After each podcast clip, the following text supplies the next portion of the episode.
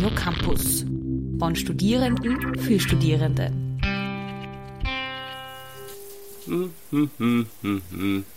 Ah! Wow, was? Schon wieder Wahl? Radio Campus bei den ÖH-Wahlen 2021 im Gespräch mit den acht antretenden Fraktionen auf Bundesebene. Hallo und herzlich willkommen. Ich bin jetzt hier mit der Naima Gobara, der Listensprecherin von der FLÖ. Und würde dich bitten, stell dich einfach mal kurz vor mit Name, Alter und was du studierst. Ja, vielen Dank für die Einladung. Ähm, ich bin die Naima, ich bin 23 Jahre alt und studiere technische Chemie an der TU Wien und Politikwissenschaften an der Universität Wien. Wie bist du dazu gekommen, dich politisch zu engagieren? Auf der TU Wien gibt es ein sehr ausgebautes Fachschaftensystem. Also das sind Studienvertretungen und ganz viele helfende Hände sozusagen noch rundherum, die voll viel organisieren von Festen, aber auch so Beratungen vor der Studienwahl und auch danach im Studium noch. Und da bin ich so ein bisschen hineingerutscht durch das erstsemestrige Tutorium und habe mich dann immer weiter engagiert und jetzt bin ich schon vier Jahre dabei und habe zuerst zwei Jahre Studienvertretung gemacht, war auch auf Hochschulebene aktiv und jetzt seit zwei Jahren eben auf Bundesebene in der ÖH.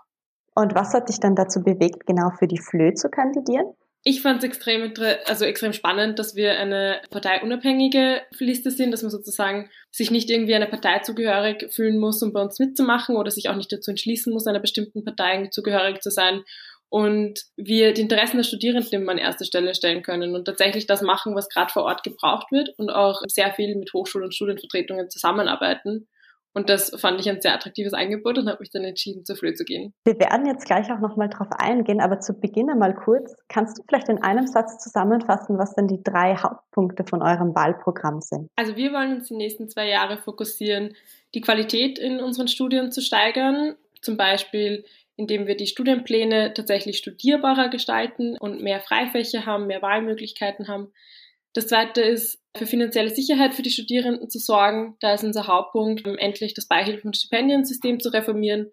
Und der dritte Punkt sind bezahlte und faire Praktika. Dazu gab es gestern auch eine Demonstration, also gestern, wenn wir das heute aufnehmen, weil es einfach nicht sein kann, dass Studierende 40 bis 60 Stunden arbeiten, vor allem im Gesundheits- und Sozialbereich ist das ganz normal und dafür nicht entlohnt werden. Und das wollen wir die nächsten zwei Jahre ändern. Dann kommen wir jetzt zu dem Punkt Corona und Plakate, nämlich weil eben Corona war, konnte ja niemand wirklich Wahlplakate sehen. Deswegen würde ich dich bitten, kannst du uns vielleicht das Wahlplakat deiner Partei einmal kurz beschreiben, wie das aussieht? Ja, also unsere Wahlplakate sieht man zugegebenermaßen, auch wenn man vor Ort ist, nicht ganz so oft wie die anderen Fraktionen, weil wir eben dadurch, dass wir keiner Partei angehören, uns auch komplett selber finanzieren durch freiwillige Spenden von unseren aktiven Mitgliedern.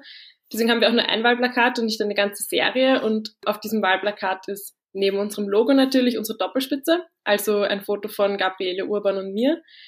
Unser Slogan, nämlich, dass wir deine unabhängige Vertretung sind für alle Studierende und unsere drei Hauptforderungen. Ähm, wir stehen für Qualität im Studium, für faire Bedingungen bei Praktika und für finanzielle Sicherheit.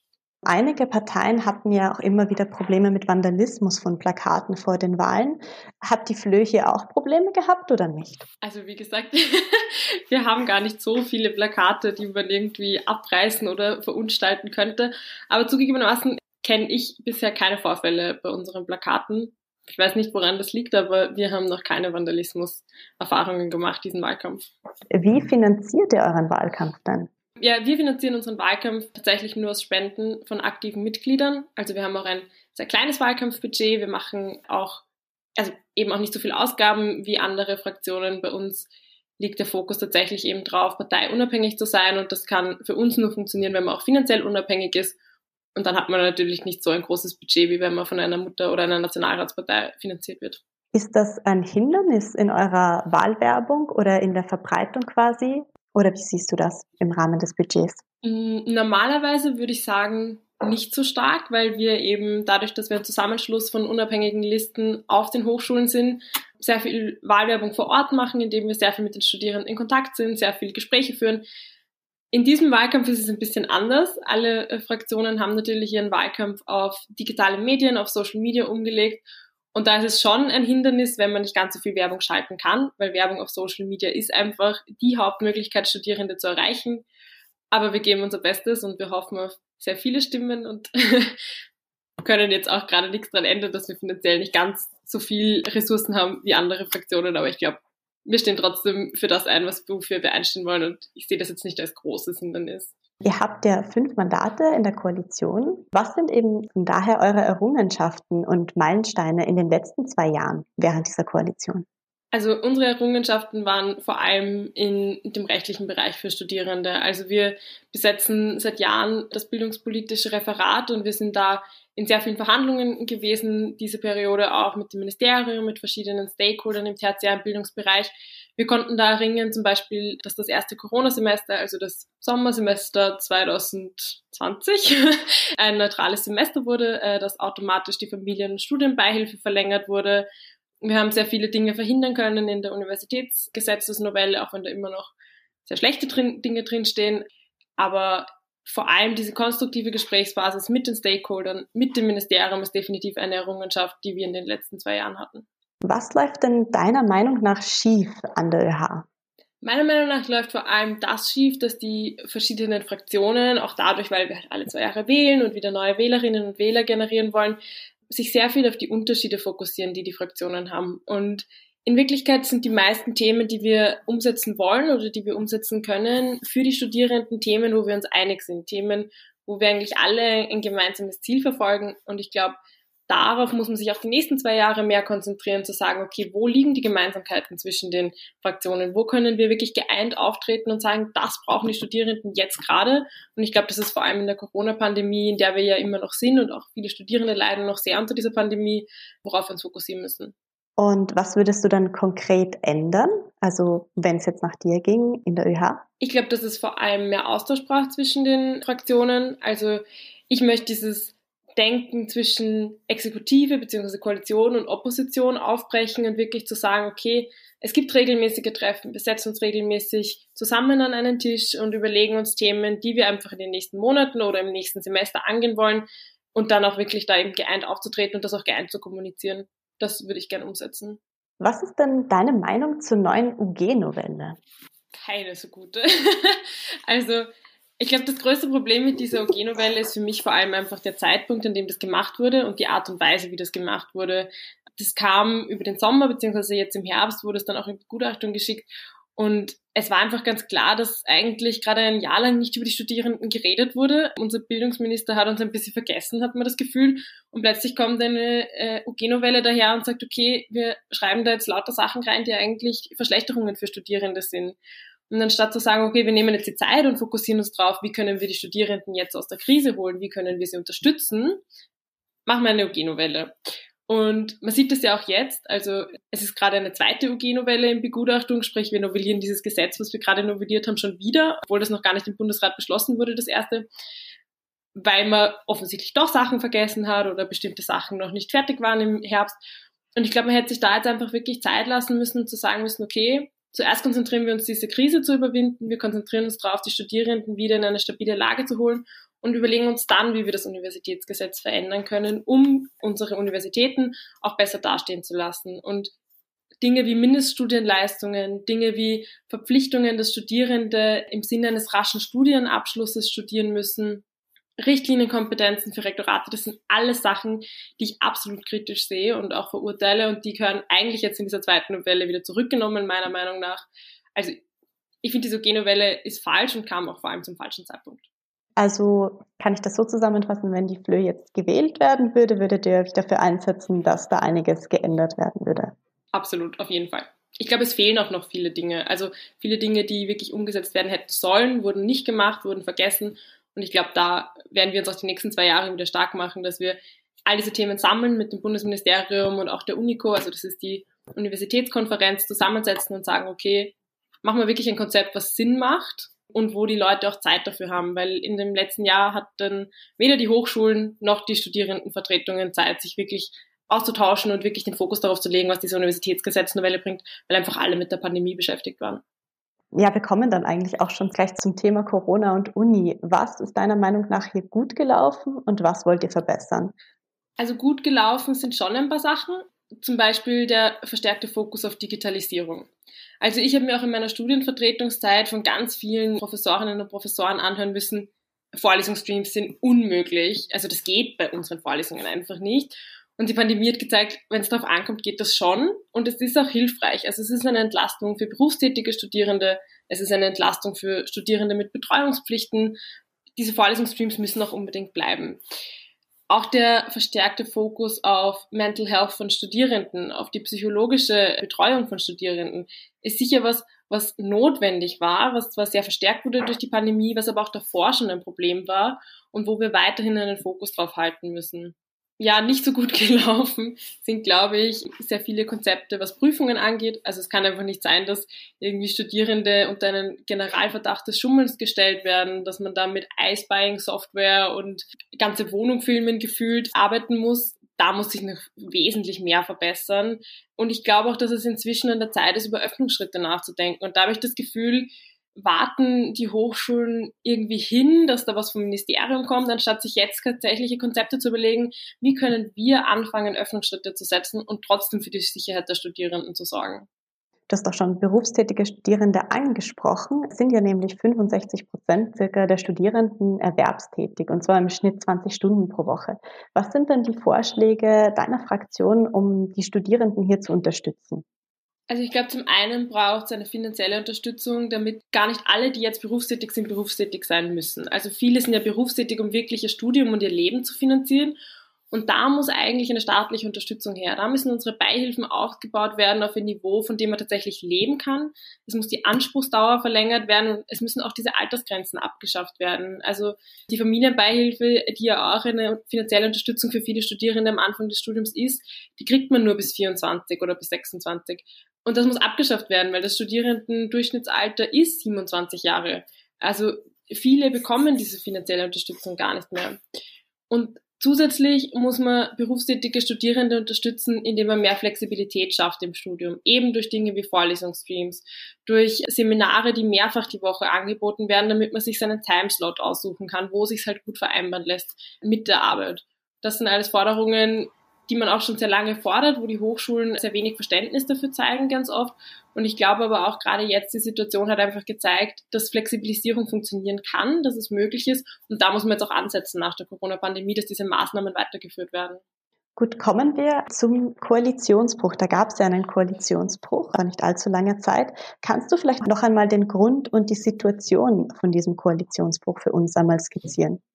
Ja, dieser Koalitionsbruch war eher eine ja ein längerer Prozess. Also das war jetzt nicht eine Entscheidung, die man von einem auf den anderen Tag getroffen hat.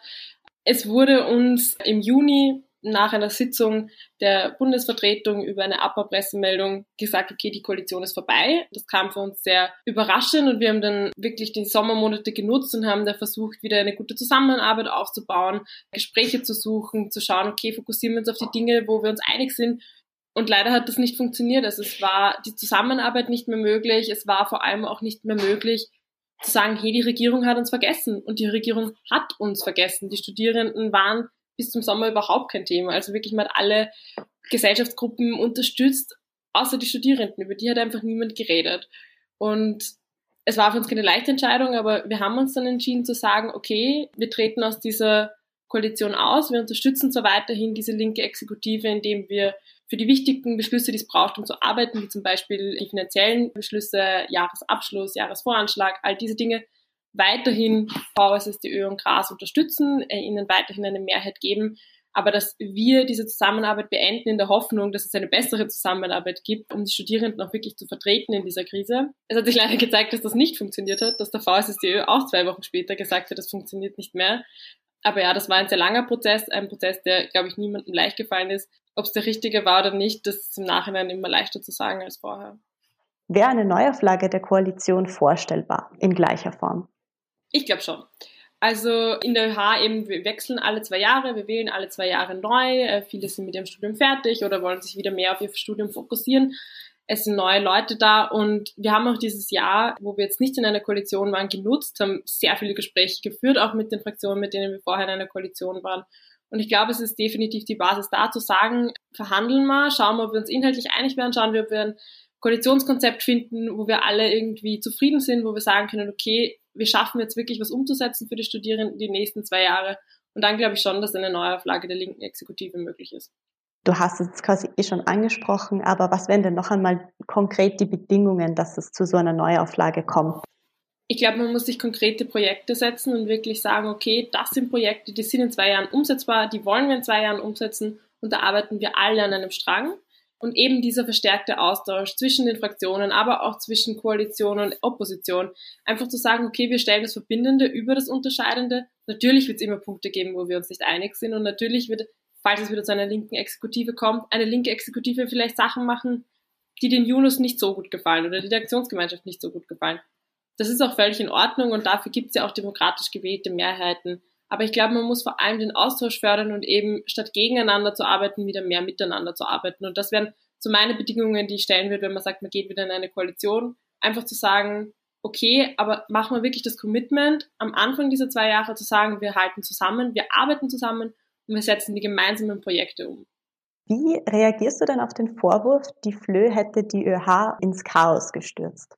Ja, ähm, wenn man sich mal anschaut, was wirklich passiert ist, ist das fast ein bisschen, ja, ich würde sagen, eine populistische Aussage, weil, wie gesagt, wir haben dieses Angebot gemacht, als wir gegangen sind, zu sagen, hey, für die Beschlüsse, die ihr braucht, zu arbeiten, um weiterhin eine linke Exekutive zu stellen, geben wir euch Mehrheiten. Wir machen diese finanziellen Beschlüsse, die ihr braucht. Wir unterstützen euch bei der Neubesetzung unseres Vorsitzpostens und wir schauen, was wir da machen können. Wir haben auch Referate, wo wir wussten, es wird schwierig, die neu zu besetzen, besetzt gelassen.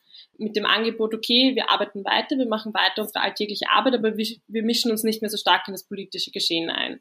Und man muss sich überlegen, es gab damals, als wir gegangen sind, ungefähr, hm, ich glaube, 65 ehrenamtliche Posten auf der BV, also, also auf der Bundesvertretung. Das sind Sachbearbeiterinnen, das sind Referentinnen und das ist das Vorsitzteam. Und effektiv gegangen davon sind neun. Und es waren immer noch 54 Leute da. Also zu sagen, diese neun Leute, die jetzt gegangen sind, haben irgendwie alles ins Chaos gestürzt, wenn immer das Angebot da war, weiterhin konstruktiv zusammenzuarbeiten, nur halt eben auf einer politischen Ebene jetzt getrennte Wege zu gehen, dann verstehe ich den Vorwurf nicht ganz, dass wir die ÖH ins Chaos gestürzt haben.